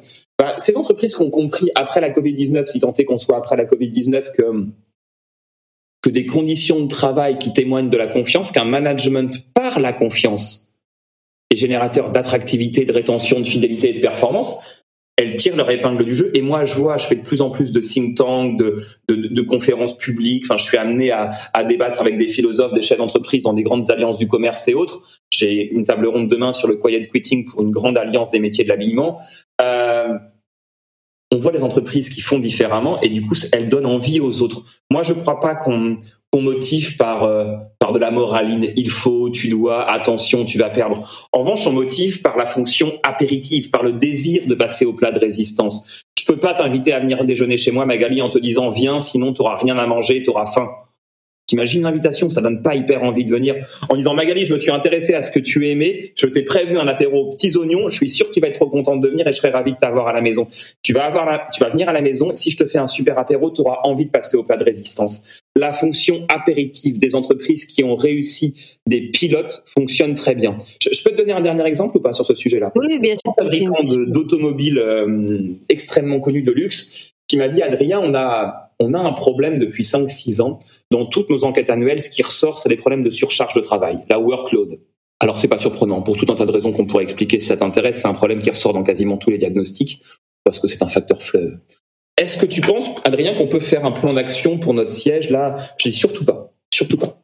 En revanche, je veux bien venir dans une petite équipe de 12 personnes dont le manager est intéressé pour aller craquer ce sujet-là, et tu vas voir que ça va faire tache d'huile. Je te jure le mail est arrivé hier matin à 8h15. J'ai fait ça il y a trois mois. On a suivi l'équipe, on a avancé avec cette équipe de 12 personnes, avec la ligne managériale sur ce sujet. Et hier, j'ai reçu un mail du DRH qui me dit j'en ai parlé au siège en Allemagne, ils ont trouvé ça super. Est-ce que tu peux nous envoyer tous les éléments? Parce qu'on a envie de dupliquer ça ailleurs Il y a des managers qui demandent si on peut faire ça dans leur équipe te rends compte de la différence de mindset que ça représente, Magali? C'est plus des personnes à qui tu dis le psychologue va venir, va vous apprendre comment gérer votre surcharge de travail parce que les gars, vous savez pas faire. Tu te sens jugé, le psychologue arrive comme un prétendu expert, un censeur, un évaluateur. J'ai la place que je déteste. Là, je suis appelé parce qu'on pense qu'on a quelque chose à gagner. Tu sais, ce fameux what's in it for me? Et moi, dans tout ça, moi, j'en ai ma claque qu'on dise au manager, tu dois, il faut. J'ai envie de dire au manager, enfin, j'ai envie que le manager dise, bah, moi, j'aimerais bien qu'on m'aide, s'il vous plaît. On dise, bah ouais, mais le psy, il est pas là pour te regarder de haut. La seule fois où on a le droit de regarder quelqu'un de haut, c'est pour l'aider à se relever. Et moi, j'aime bien quand les managers nous appellent parce qu'on a fait un petit pilote dans un petit endroit. Et c'est ça la minorité active. C'est une minorité qui, par capillarité, qui par fonction apéritive de ses succès, va donner envie aux autres de faire la même chose. Donc tu penses qu'un levier important pour pouvoir faire évoluer les entreprises, c'est plus euh, en donnant envie que en contraignant? Je pense qu'il faut les deux. C'est ça. Je pense qu'il faut les deux parce que on vit dans un état de droit et si la loi n'évolue pas, il se passe pas grand chose. Si on comptait simplement sur la bonne foi, on va dire des personnes pour être morales, alors la loi, on va dire, n'existerait pas. Mais, la loi existe parce que la, moralité n'est pas une donnée partagée obligatoire, Magali. Pourquoi on n'a pas le droit de commettre un homicide? Pourquoi c'est dans la loi? Parce que si on se disait non, mais on va compter sur la moralité de chacun, tu sais bien qu'il faut pas voler, violer ou tuer ton prochain, on vous fait confiance. On voit bien, compte tenu du taux d'homicide en France, de cambriolage et autres, que la confiance dans la moralité de l'être humain ne suffit pas à avoir des comportements moraux. Et c'est parce que la confiance dans la moralité de nos comportements ne suffit pas. Je dis bien nous, hein, je me mets dedans parce que je n'ai aucune prétention à être un garçon moral systématiquement. Bien sûr que j'ai parfois des comportements immoraux, parce que je suis un être humain et je me définis par le caractère limité de la moralité de mes comportements.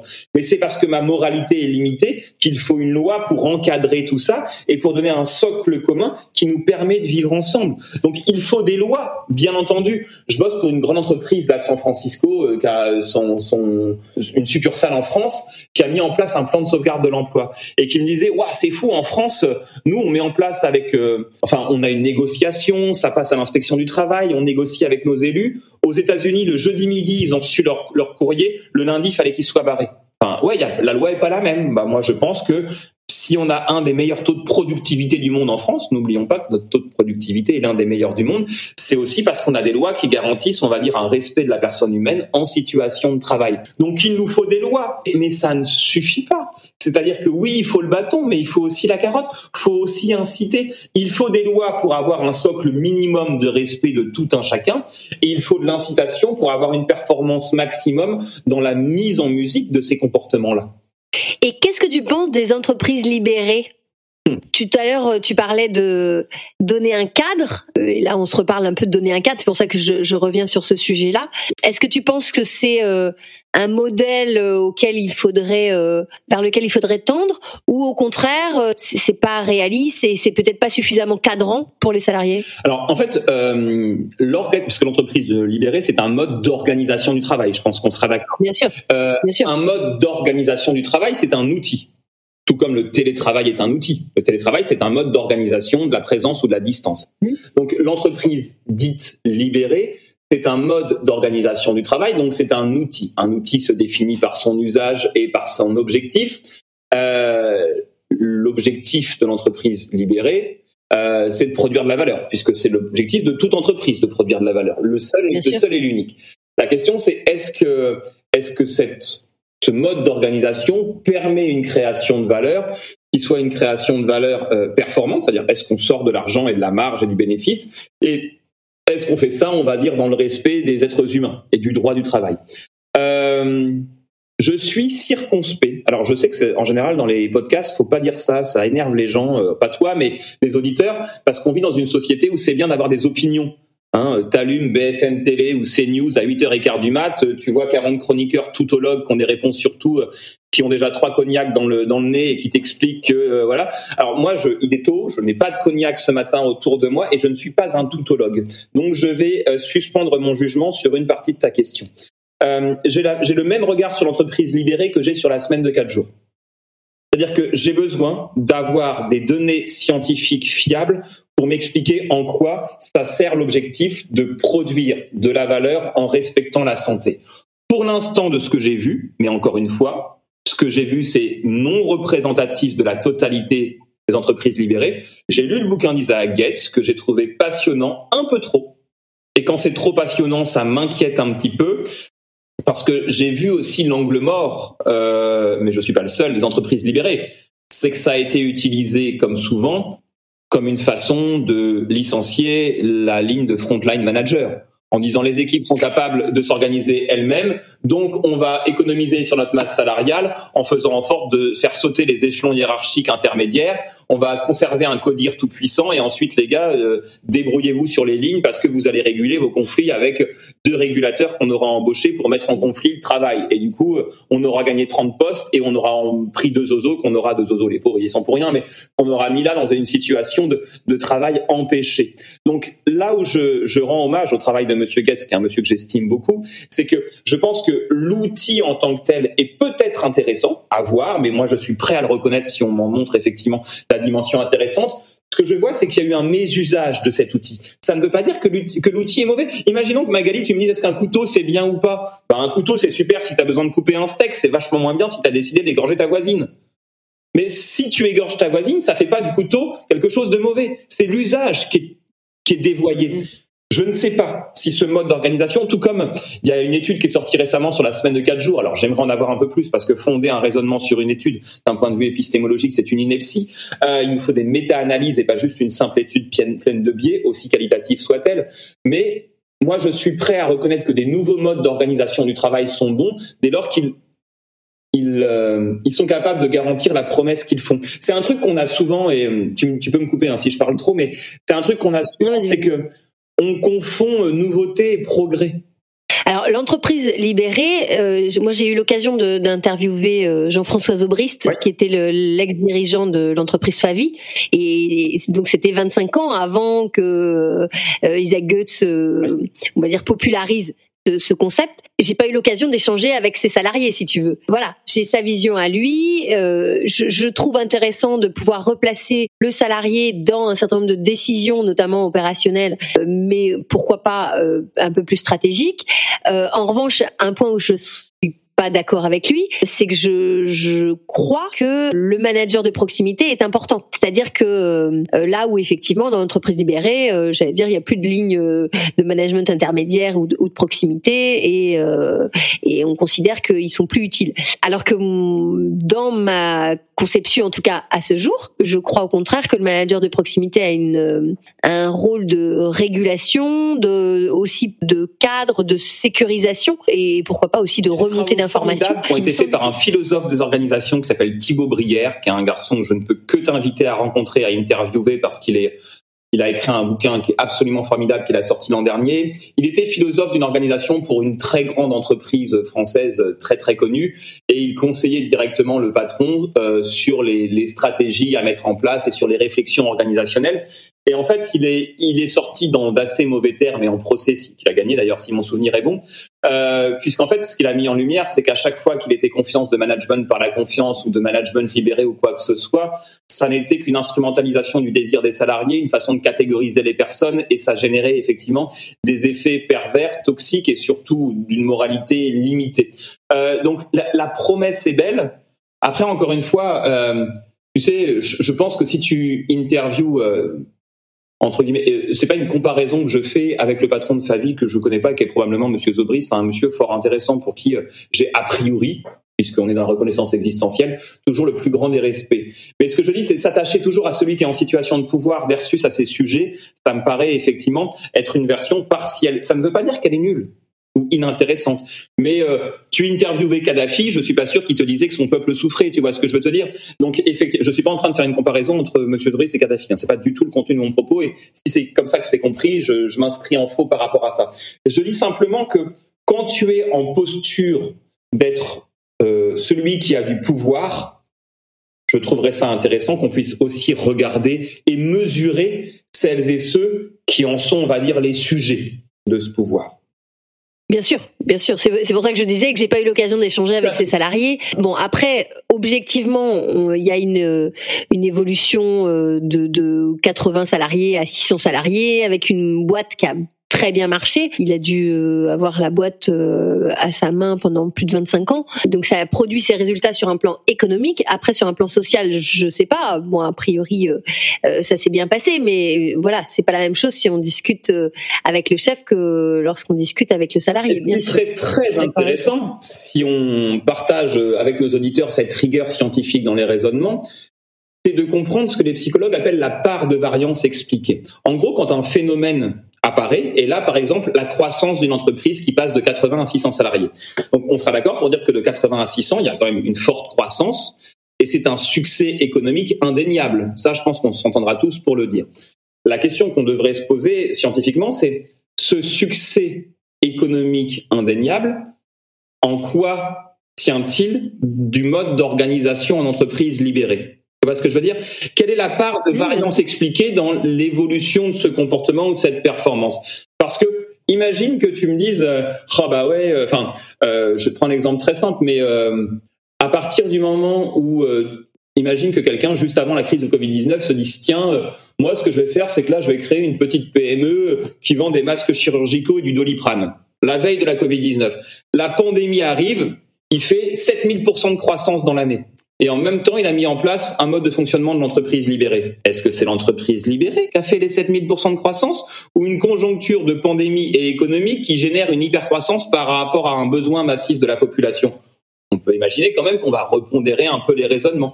Donc moi, je, ne peux que saluer le succès économique de cette entreprise. J'aimerais simplement savoir en quoi ce succès tient du mode d'organisation du travail. Est-ce que c'est ça tient à 80% à ça ou à simplement 5% C'est pas grave si c'est 5%, mais au moins ça nous permettrait d'avoir un regard, je pense, euh, modéré, pondéré et plus explicatif de ce succès indéniable. Ça m'intéressait de, t'interroger euh, en tant que psychologue du travail pour savoir si euh, cette euh, absence de cadre, euh, et là je parle de cadre autant de manager que de cadre au sens euh, cadrant, en, en, proximité. Enfin, j'ai l'impression en tout cas que les salariés aujourd'hui se plaignent beaucoup de leur encadrant, et en même temps, je suis pas certaine qu'ils soient prêts à ne plus en avoir du tout. Oui, d'autant que si tu veux, il ne suffit pas de ne pas avoir de manager pour éviter que le pouvoir s'exerce. C'est une blague, tu vois ce que je veux dire C'est que c'est pas comme si on avait dit, tu sais, il y a une coopérative qui doit s'appeler, je crois, 1836 ou quelque chose comme ça. Tu sais, les anciennetés Lipton, Éléphant, là, qui sont créés euh, dans le sud de la France, où euh, les salariés ont créé, enfin, ont racheté leur entreprise après une longue bataille juridique pour être auto-organisés et autres. Et là, il y a un vrai pouvoir tournant. Là, effectivement, on est dans une scope, il y a un vrai pouvoir tournant. Dans une entreprise capitalistique qui est encore en SARL ou en SAS, c'est pas parce que tu n'as plus les échelons intermédiaires que tu n'as plus d'échelons. Tu as toujours un comité de direction, un comité exécutif, et il ne suffit pas d'enlever, on va dire, des maillons à la chaîne pour arrêter d'avoir une chaîne. Tu vois ce que je veux dire? Les maillons sont resserrés, et souvent ça a des effets pervers. C'est quand tu as un problème et que la personne à qui tu dois le remonter, c'est directement ton PDG, bah, ce qui se passe, c'est une dissimulation de la plupart des problèmes, parce que tu as peur de te faire virer si c'est ton PDG que tu viens enquiquiner pour un problème de maintenance curative où la machine s'est enrayée, parce que tu as l'impression qu'il a autre chose à faire. Faut, faut, faut pas oublier que le management de proximité, il gère à gérer des problèmes de proximité. Or, les problèmes de proximité, ce sont les aléas. Et on l'a dit tout à l'heure, les aléas, c'est par nature ce qui arrive à peu près tous les jours. Et donc effectivement, tu te dis bah je vais pas aller voir mon grand patron pour lui dire ça parce que je vais me prendre attaquer, je vais me faire engueuler, je vais me faire virer ou ça va l'agacer, il a autre chose à faire. Du coup, tu ne le dis pas, soit tu dissimules des problèmes, soit tu les enquistes.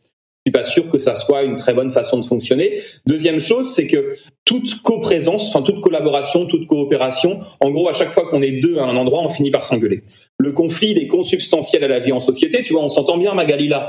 Enfermons-nous tous les deux trois jours dans une pièce sans fenêtre et sans manger, je te jure que ça va mal se passer entre nous. C'est une nécessité philosophique, ça ne peut pas ne pas être. Et puisque le conflit est consubstantiel à l'activité humaine, nécessairement quand tu es au travail dans une usine ou autre, tu vas finir par rentrer en conflit avec tes collègues. Et la question, c'est comment on arbitre ces conflits? Comment on va réguler ces conflits? Bah, En situation de travail, il faut souvent une figure d'autorité pour arbitrer les conflits, et ça n'est pas grave. Si tu es parent et qu'à chaque fois que tes enfants euh, ont un conflit, tu leur dis non, non, vous réglez ça entre vous, je m'en occupe pas, en fait, ça s'appelle être un parent démissionnaire.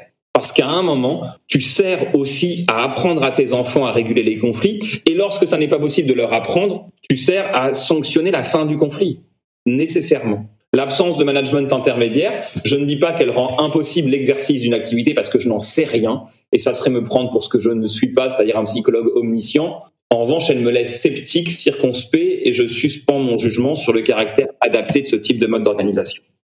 Et comment tu expliques euh, qui est euh, tout à l'heure je crois que tu as appelé ça euh, workload Comment tu expliques qu'aujourd'hui on soit pour beaucoup euh, dans un sentiment de, de, surcharge? Pourquoi il y a une surchauffe? Et d'ailleurs on parle maintenant de burn-out. J'allais dire tout le monde connaît au moins une personne qui a fait un burn-out quoi.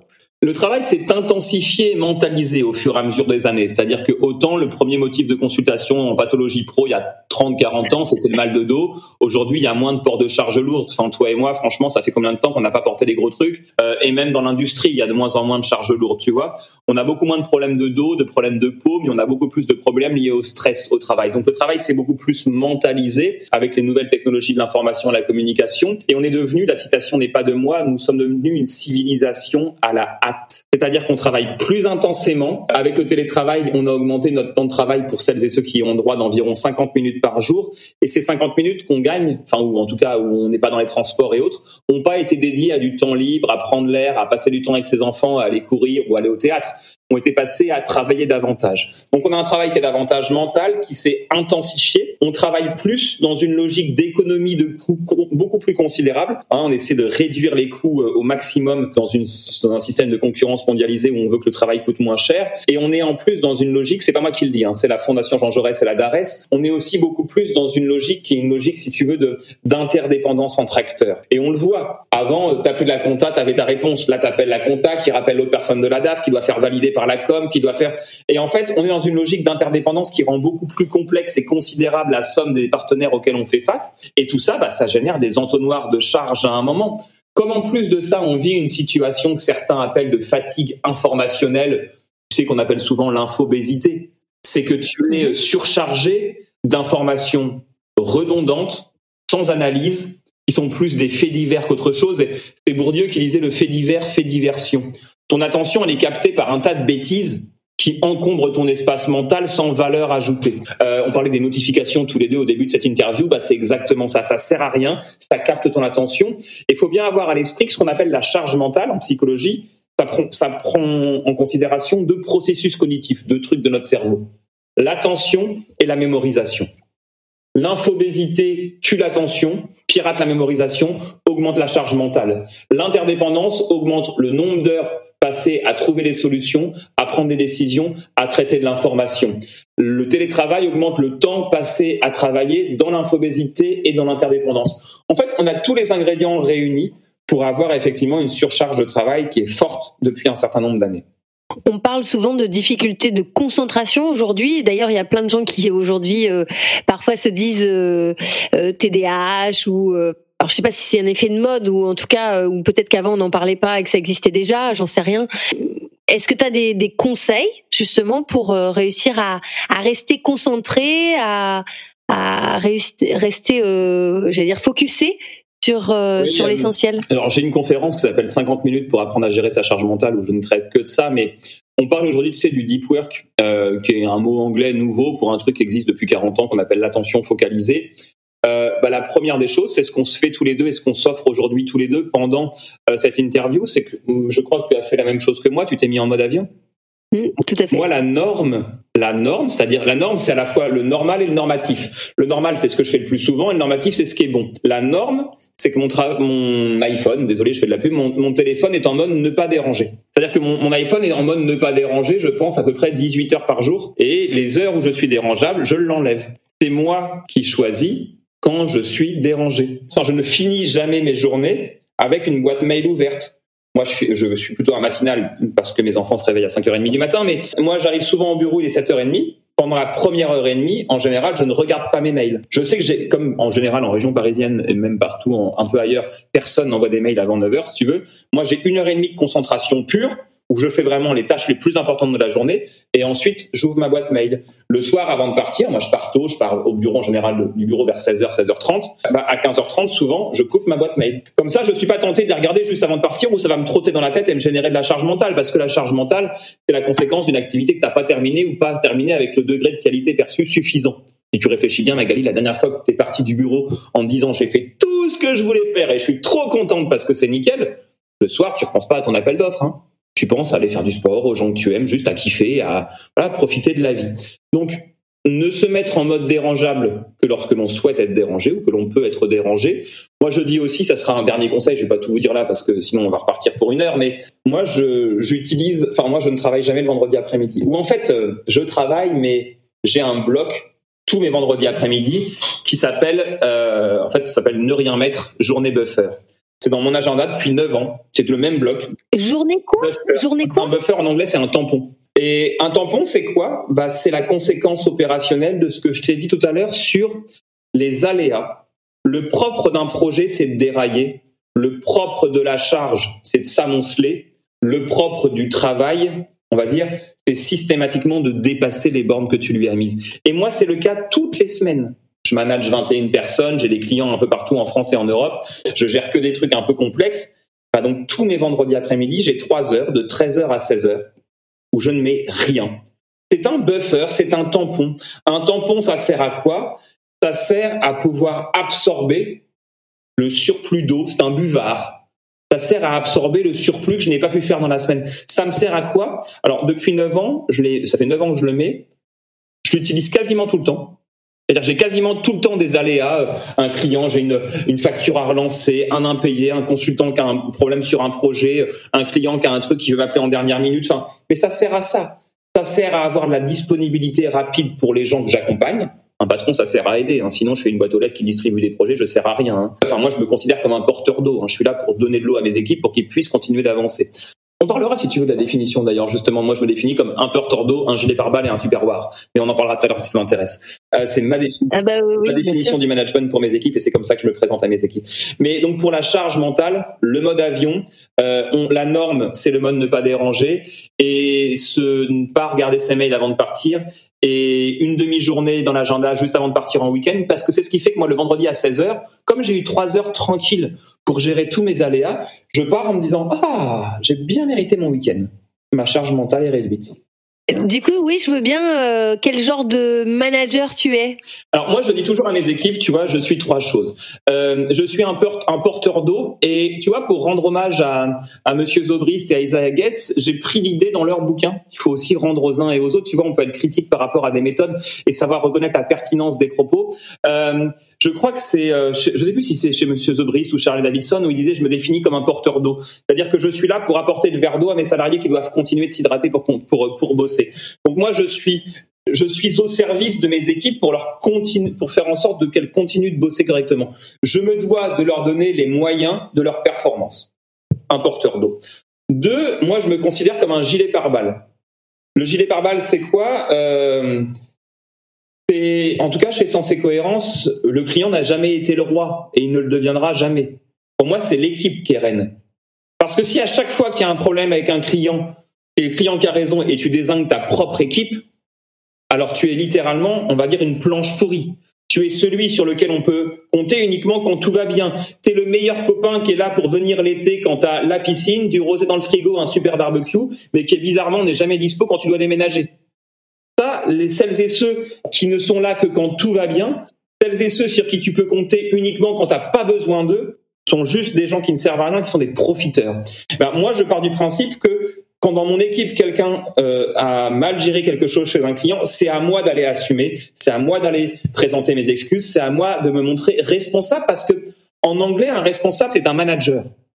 Et si moi je suis un manager, ma responsabilité c'est d'aller assumer les responsabilités que je me dois d'assumer et d'aller prendre les balles perdues pour éviter que mon équipe se prenne les balles. Un porteur d'eau, un gilet pare-balles, et puis la vérité c'est que je suis aussi un tupperware.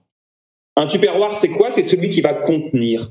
Et moi, je fais en sorte de contenir aussi euh, les émotions désagréables ou, pénibles des membres de mon équipe qui parfois reviennent en me disant Oh, la journée, c'était chiant Oh là là, c'était pas intéressant, euh, je me suis ennuyé, c'était horrible, c'était terrible. Oh, j'ai vu des gens, j'avais envie d'en pleurer tellement les conditions de travail étaient voilà. J'ai vu quelqu'un qui était vraiment hyper triste, ça m'a touché. Moi, je suis là pour contenir aussi tout ce qui est désagréable, tout ce qui est pénible, tout ce qui est ennuyeux. Ça s'appelle créer un climat de sécurité psychologique. Moi, j'ai connu un de mes managers à une époque quand j'étais salarié qui ne voulait entendre, qui me disait ah j'ai pas envie d'entendre ça quand tu sors de ta journée, tu pourrais me dire que ça s'est bien passé. Bah oui, mais non, enfin bah non. Non, si on se dit pas entre nous que c'était nul, casse-pied, ennuyeux, frustrant, bah en fait, si on peut pas se le dire entre nous, on peut le dire à personne. Alors peut-être à nos femmes, à nos enfants, à nos parents, à nos maris. Ou notre psy. Voilà, ça finit par altérer aussi la qualité du lien qui nous unit aux gens qu'on aime.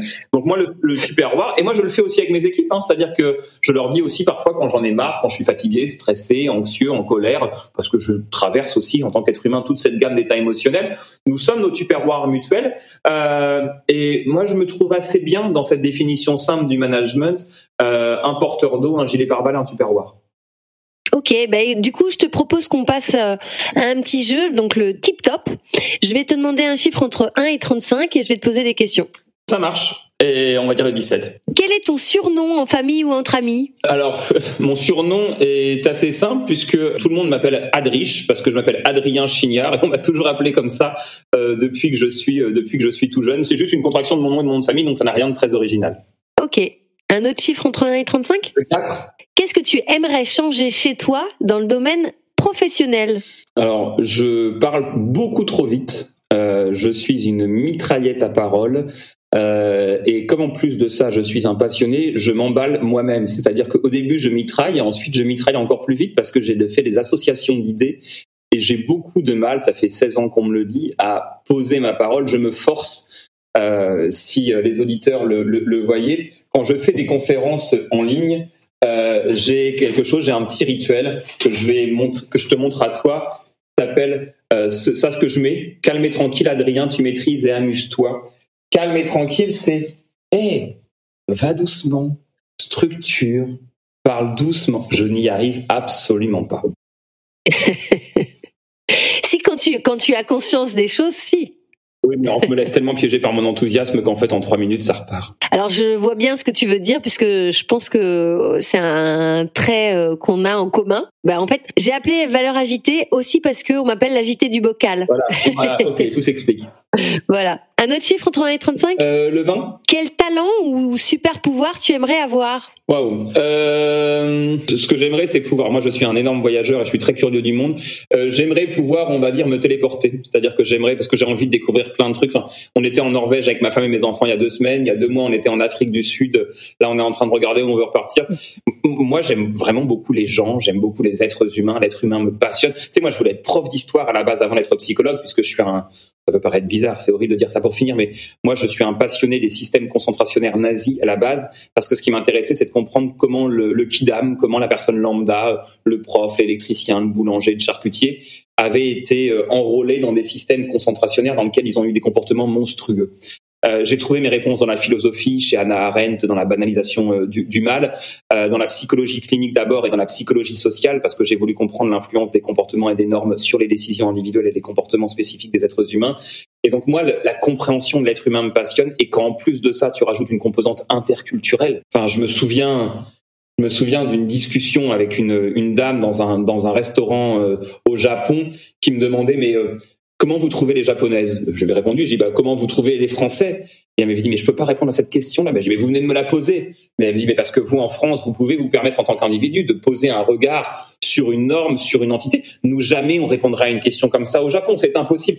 Et je m'étais dit, mais c'est dingue, ces différences interculturelles qui, qui modifient notre représentation du monde. Tu sais, j'aime beaucoup cet élément qui est une vérité scientifique qui dit que on ne, on ne croit pas ce que l'on voit. On voit ce que l'on croit qu'on a une représentation préalable du monde qui nous fait lire les situations différemment. Donc c'est une longue réponse pour te dire j'aimerais me télétransporter parce que je voudrais voyager tout le temps. Alors du coup, je vais rebondir euh, sur deux points. J'ai fait justement une petite vidéo sur euh, le monde est empli de belles personnes. Faut-il le voir pour le croire ou faut-il le croire pour le voir? Donc tu vois, ça, ça me fait un petit clin d'œil. Et euh, sur euh, la question des, des nazis, euh, peut-être que tu arriveras à répondre à une de mes interrogations que, que j'ai depuis très jeune. C'est comment à un moment donné Hitler a pu enrôlé autour notamment de la, question de, des Ariens, alors que lui-même il est petit, brun, avec euh, les yeux noirs. Euh, J'ai toujours eu une vraie interrogation en me disant mais je comprends pas, les gens ils sont pas bêtes, ils voient bien qu'à un moment donné il, il lui-même respecte pas les critères euh, qu'il fixait. Et... Pas offense aux plus grands, aux plus grands historiens et parfois euh, sociologues de l'histoire de ce monde en, en, prétendant répondre en quelques instants à cette question. Je ne peux que inviter toi et nos auditeurs euh, à lire, euh, par exemple, Bertrand de la Campagne, Essai sur l'indifférence de la banalisation du mal, Anna Arendt sur le, le, le procès Eichmann. Euh, en fait, il existe à la fois en philosophie et en psychologie euh, beaucoup d'expériences sur la soumission à l'autorité. Peut-être que les uns et les autres connaissent cette fameuse expérience de Milgram euh, où on montre qu'environ entre 60 et 65% de la population serait prêt à infliger un choc létal, donc mortel, à quelqu'un d'autre euh, si une autorité suffisante lui demandait. Euh, ça rappelle à l'humilité un des uns et des autres. Euh, 65%, donc deux tiers des personnes qui infligent un choc mortel à quelqu'un d'autre si on leur demande et que c'est une autorité qui perçue qui leur demande. Donc, euh, je ne peux que vous inviter à lire. Moi, j'ai trouvé des éléments de réponse dans la philosophie, dans la psychologie, euh, dans l'histoire également des totalitarismes et de la soumission à l'autorité.